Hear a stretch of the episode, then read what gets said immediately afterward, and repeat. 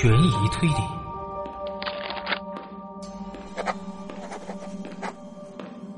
都市探案。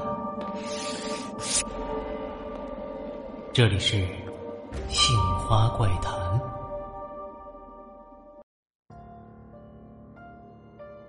呃，他的大名我也不清楚，不过本地人都管他叫做刘三儿，个子不高，呃，精瘦精瘦的。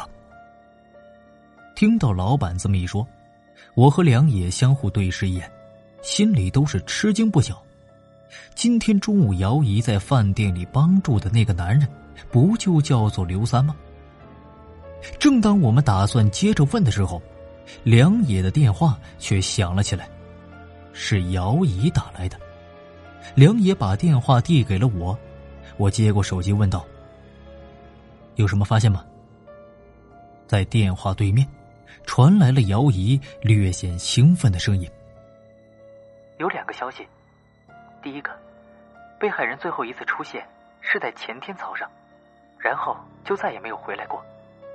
第二个，之前那个小姑娘说和那个被害人接触的人，让我有点在意，所以我特意查看了一下，我发现，当天在旅馆门口乞讨的人，就是咱们今天中午在饭馆里遇到的那个男人。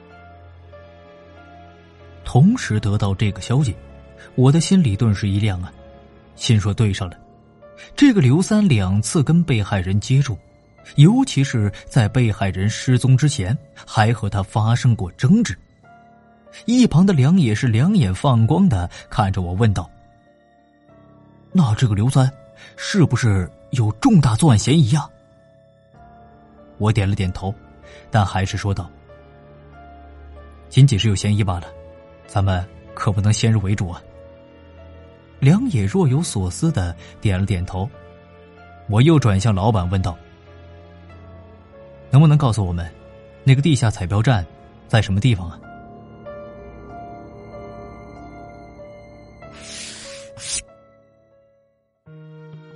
就这样，得知了地下彩票站的位置，我们就反身回到了被害人住过的旅馆。和姚姨会合。观看完了监控之后，我们一致认为，当天和被害人接触的就是这个刘三。等交流完了意见，我们又马不停蹄的赶往了坐落在小镇西边的地下彩票站。这所谓地下彩票站，指的就是一些违法的私人开的地下赌博窝点，像这种黑彩票。一般都是五分钟开一次奖，输得快，赚的也快，非常容易让人沉迷，因此输光家底、欠债累累的人数不胜数。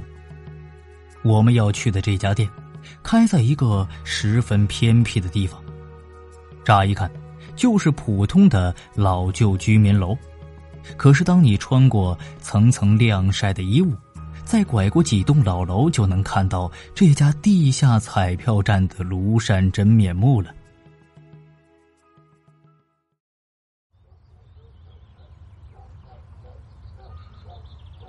站在一个红漆的木门前，我转头对两人点了点头，梁野上前抬起手，先敲了一下，紧跟着又补了三下。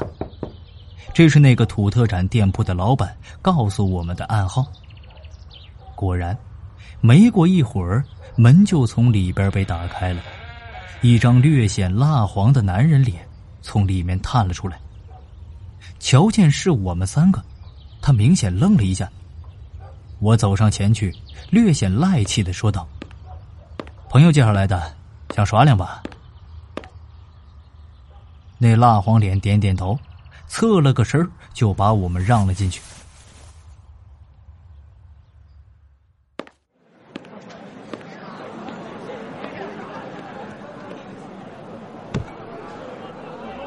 进屋之后，这屋里的味道真是让人难受啊！各种香烟与汗，还有臭味交织在一起。我转头看着梁爷还有姚姨，他们两个都是无奈的对我笑了笑。这个时候，迎面走来了一个满脸膘肉的胖子，他瓮声瓮气的说道：“新来的吗？我点了点头，没有说话。咱们这里五分钟一把，去那里填好交钱就行了。说着，那胖子指了指房间角落里的一个柜台，现在已经有不少人在那里写着什么了。好，我知道了。说完，我就领着两名新警察朝那里走去了。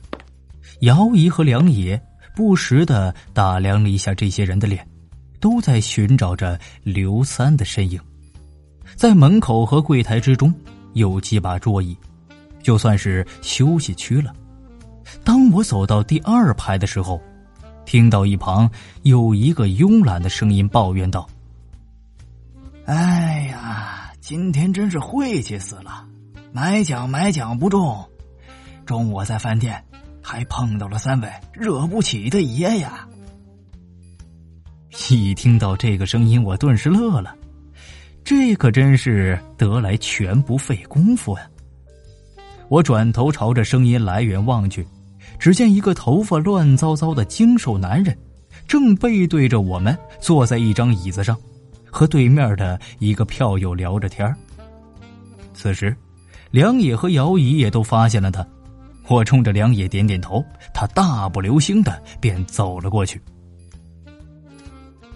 哦，啥人啊？你说的这么邪乎？坐在刘三对面的人顿时有点好奇的问道：“哎，我跟你说呀，他们是……哎呀，这不是刘三吗？”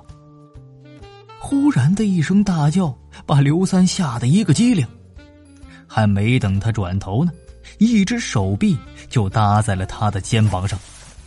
刘三转头一看，顿时吓了一跳啊！自己今天中午遇到的那个男警察，此刻正满脸笑意的看着自己，就像是许久没见的老朋友一样。呃，你你你你怎么？刘三呐，咱们这是好久没见了。上回喝酒我就觉得不尽兴，今天你可不许走啊，得陪我喝够了。这这，哎，这个这个，咱们什么时候？这个时候。我从一边走过来说道：“哎呀，老刘，没想到真的是你啊！听小梁子喊你，我还不相信呢。没想到在这里碰上了。走走，这都七点了，咱们好不容易碰上，今天我请客。”梁野有点兴奋的说道：“真的，哥，你真是太爽快了！刘三，咱们赶紧走吧，小心人家反悔了再。”一边说着，梁野的手臂一用力。就把刘三从椅子上给拖了下来，夹着他就往外边走。在外人看来，就好像是多年未见的兄弟正在亲热一般。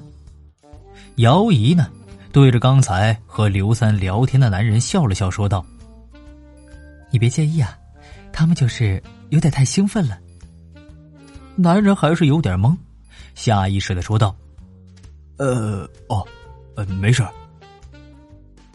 因为这地下彩票站里本来就是乱糟糟的一片，除了那个满脸膘肉的胖子略有深意的看了看我们之外，也就没有什么人在意这里的情况了。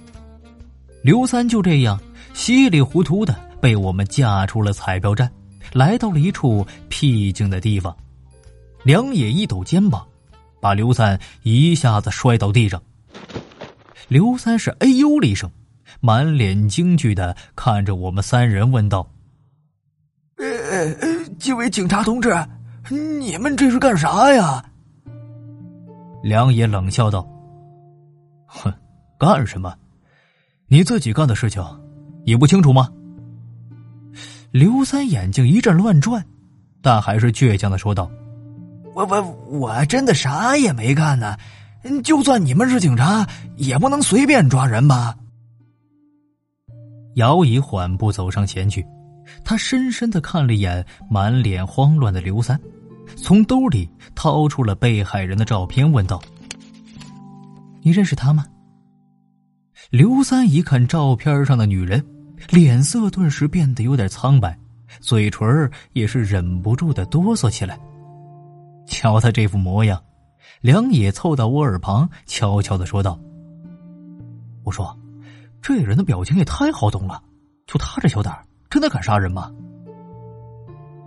我没有答话，看时机差不多了，就走上前去问道：“我们现在怀疑你涉嫌一起杀人案，跟我们走一趟吧。”听到我说这话，刘三这才猛然清醒过来，使劲摇头说道：“呃，呃，这人我不认识，杀杀人，我哪敢杀人呢？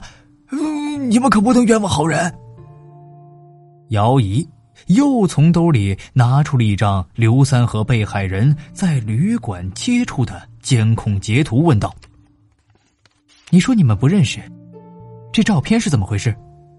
呃，他这个，我我和他，我看到这个关键证据，刘三一下子就哑口无言了，顿时泄了气。不用跟他废话了，先带回去吧。梁野从腰间掏出了手铐，熟练的给刘三戴上了。把刘三带回旅馆的路上，我给雷警官打电话报告了一下情况。雷警官得知情况之后，答应立马会派警车前来缉捕刘三。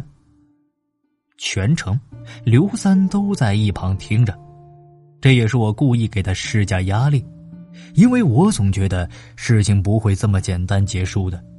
如果说出原因的话，那就是我的直觉，这个刘三心里肯定还隐藏着不少秘密。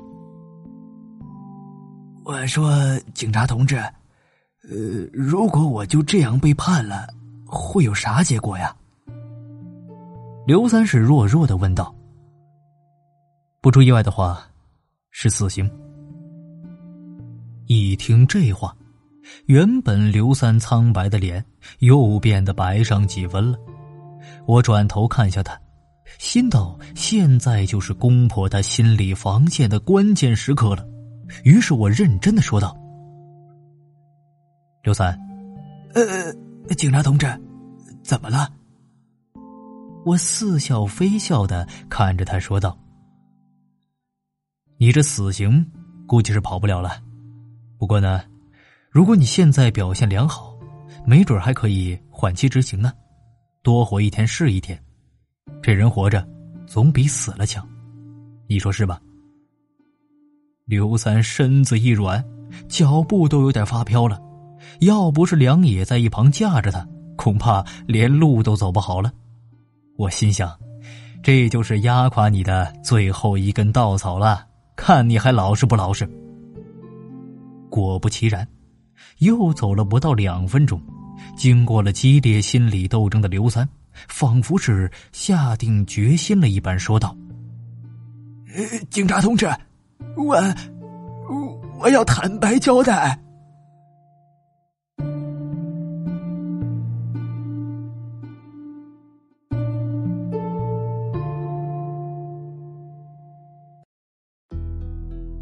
听众朋友，本集播讲完毕，感谢您的收听。